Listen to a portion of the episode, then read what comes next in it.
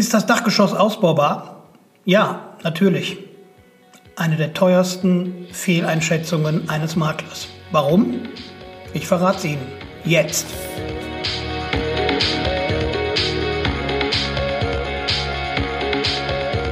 Herzlich willkommen, liebe Mitdenker.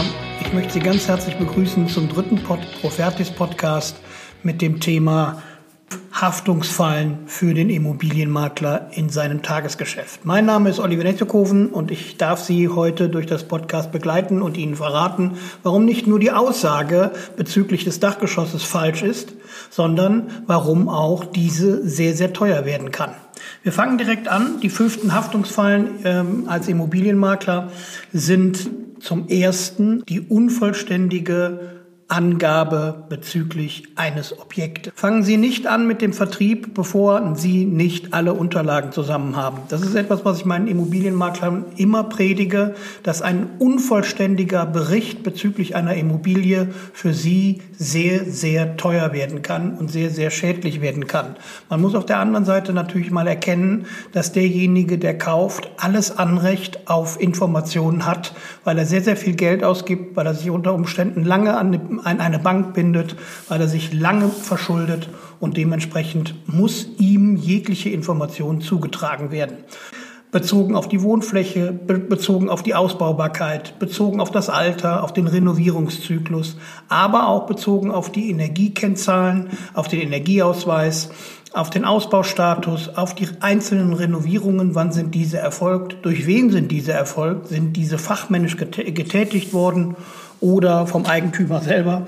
Im Endeffekt ist es ganz wichtig, vollendete Exposés präsentieren zu können, ohne Lücken, ohne Fragen, die vom, vom Käufer aufgenommen werden würden und die eventuell zu einem, zu einer Rückabwicklung eines Vertrages, eines Notarvertrages führen können und damit sehr schädlich für den Ruf des Maklers sein können und auch Kosten produzieren können, die man vermeidet.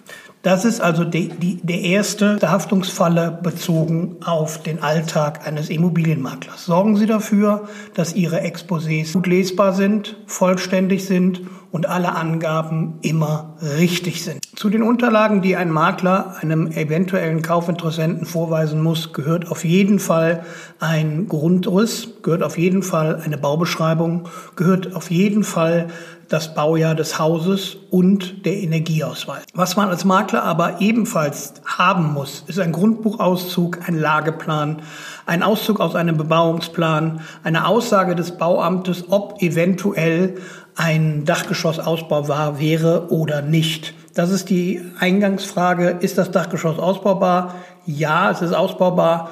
Sollte das nicht der Fall sein, hat der Kunde die Möglichkeit, den Vertrag rückabzuwickeln und Sie in irgendeiner Weise wegen Ihrer Falschaussage haftbar zu machen.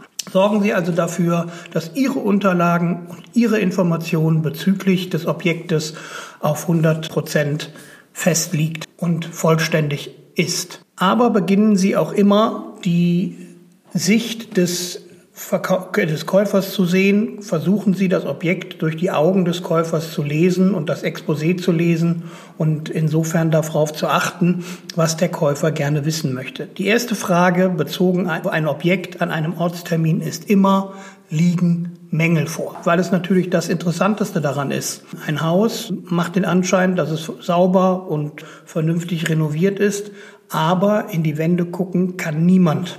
Und niemand hat so viel Fachwissen bezogen auf eine Immobilie, der in der Regel eine Immobilie kauft.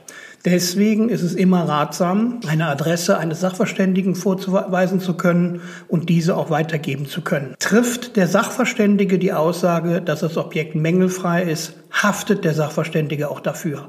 Treffen Sie nie eine Aussage bezogen auf einen Bautenstand oder einen Sachverhalt bezogen auf eine Immobilie, bezogen auf einen Schaden, selbstständig ohne eventuelle Rückfragen an einen Sachverständigen oder ein eventuelles Gutachten. Lassen Sie durch einen Gutachter Ihr Objekt prüfen und lassen Sie sich die, die Schadensfreiheit schriftlich geben, besonders ebenfalls natürlich auf den Wert der Immobilie. Darauf bin ich aber bereits im zweiten Podcast sehr, sehr detailliert eingegangen.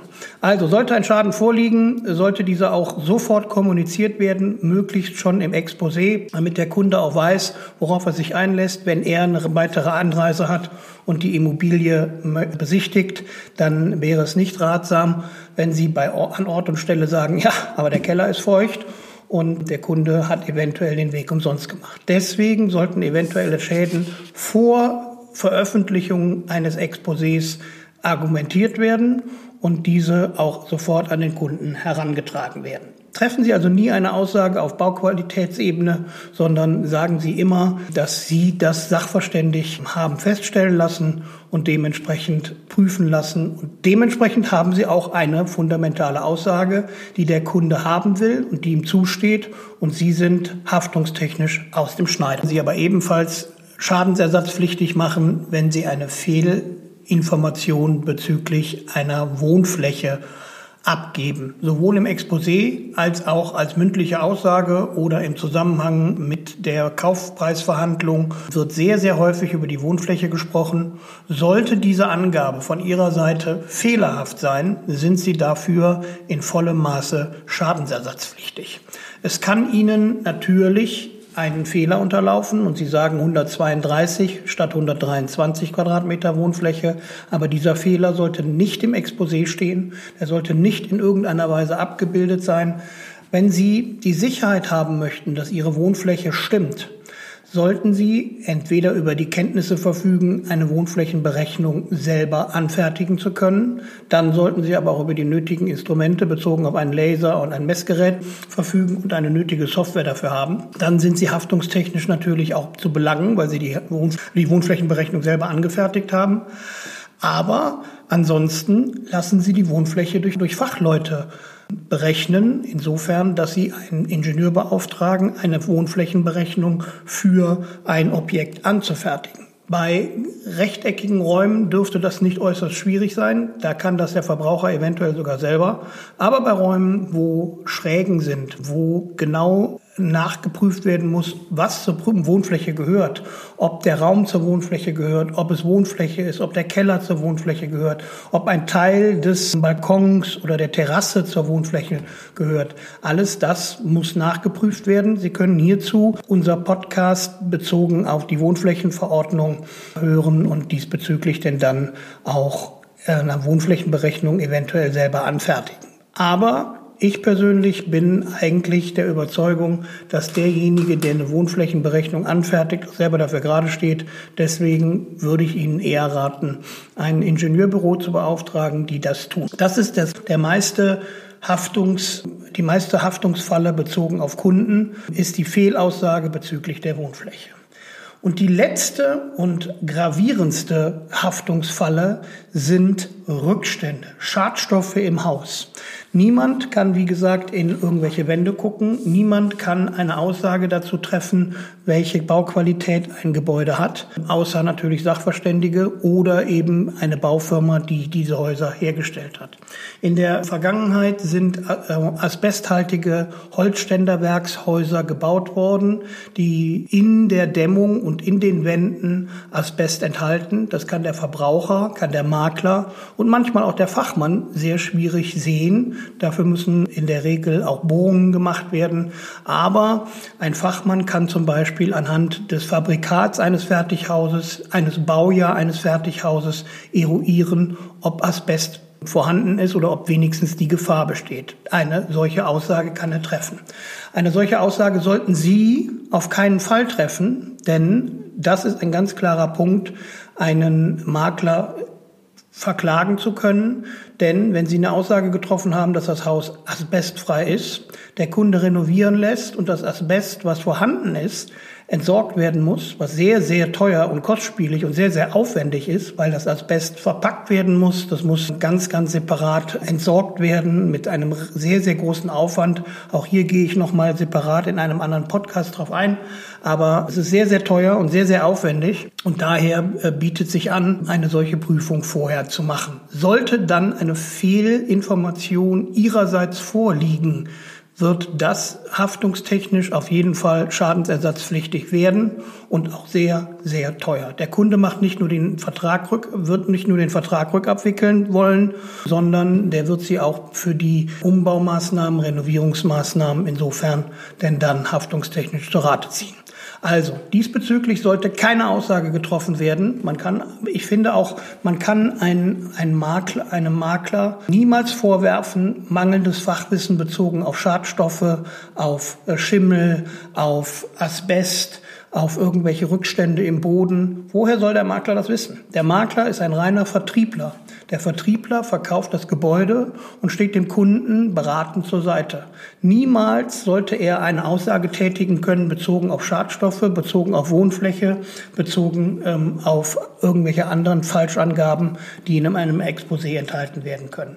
Halten Sie sich diesbezüglich zurück, dann werden Sie auf jeden Fall immer erfolgreich sein, werden ein gutes Verhältnis zu Ihren Kunden haben, denn auch das sollte hier besprochen werden. Sollte Sie eine Fehlinformation weitergeben und der Kunde Sie nicht verklagen, sondern sich mit Ihnen irgendwie einigen, wird es auf jeden Fall zu einer Schädigung Ihres Netzwerks und Ihres Rufs führen. Denn der Kunde wird sich in jeden Biergarten und an jede Theke stellen und erzählen, dass Sie von Ihrem Job nichts verstehen und dass Sie nicht der richtige Fachmann bezogen auf Immobilien sind.